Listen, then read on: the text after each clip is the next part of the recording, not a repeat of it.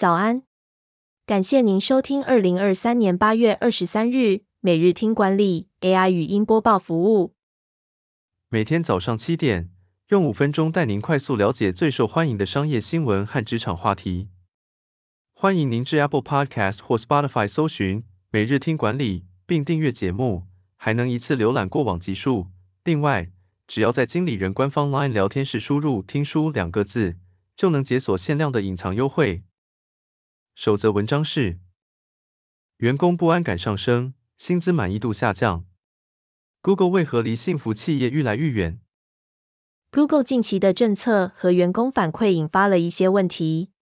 首先，Google 要求员工每周至少在办公室工作三天，这引起了员工反弹。主因在于办公室附近的高房价，以及远距工作其实效率更高，甚至使公司营收创纪录。其次，员工对薪资不满意度上升，认为薪资没有竞争力且不公平。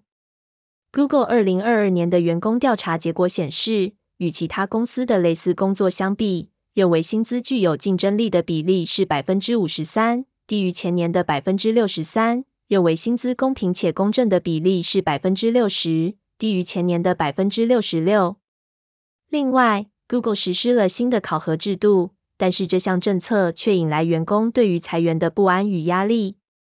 为了回应员工反馈，Google 将员工调查改为每周一次，固定于每周二询问员工两个问题。究竟这项改变能为 Google 带来什么样的成效，有待后续观察。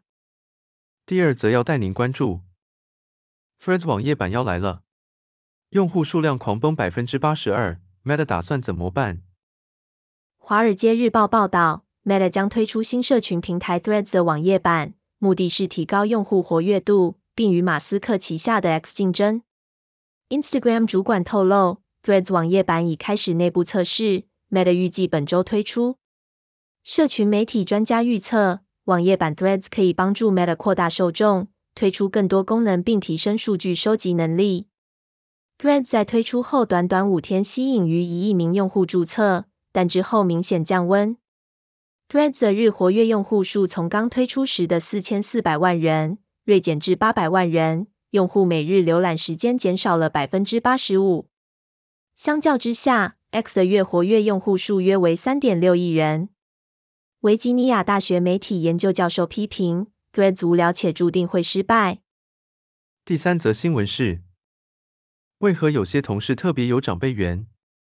收服大老板、资深主管的沟通技巧，你会了吗？当年龄和经验逐渐累积后，长辈和大老板们会产生一股莫大的需求，也就是经验传承，或称作自我复制需求。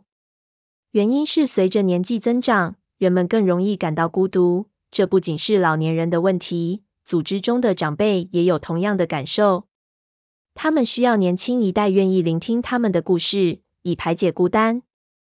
而组织中特别有长辈缘的同事，通常都懂得一个重要的倾听技巧，也就是一边聆听，一边做笔记。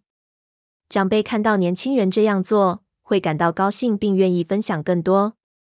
要特别提醒的是，在使用智慧型手机做笔记时，最好先询问对方是否可以接受，以免给人不尊重的印象。准备一本笔记本或手账来做笔记，是最保险的方式。最后带您关注，追求理想生活不用等到退休，打破三大迷思，用 Ikigai 建立有价值、有目标的生活重心。畅销书作家乔治·耶尔吉安指出。人生并非只能走线性的方式，工作者不需要等到退休才能过想要的生活，退休也不代表一切停止。他提出了三个常见的退休迷思：年纪越大学习越难，最辉煌的时期只能走下坡，闭口不谈最后的日子。耶尔吉安建议打破这些迷思，运用 Ikigai 的概念寻找退休后的目标。Ikigai 是日文单字，意味着存在的理由。包括你喜欢的东西、擅长的事、能为世界做的贡献，以及能得到的报酬。透过回答五个问题，判断某项兴趣或活动是否符合自己的 Ikigai。感谢您收听，我们将持续改善 AI 的语音播报服务，也推荐您订阅经理人电子报，我们会将每日 AI 播报的文章寄送到您的信箱。再次感谢您，祝您有个美好的一天。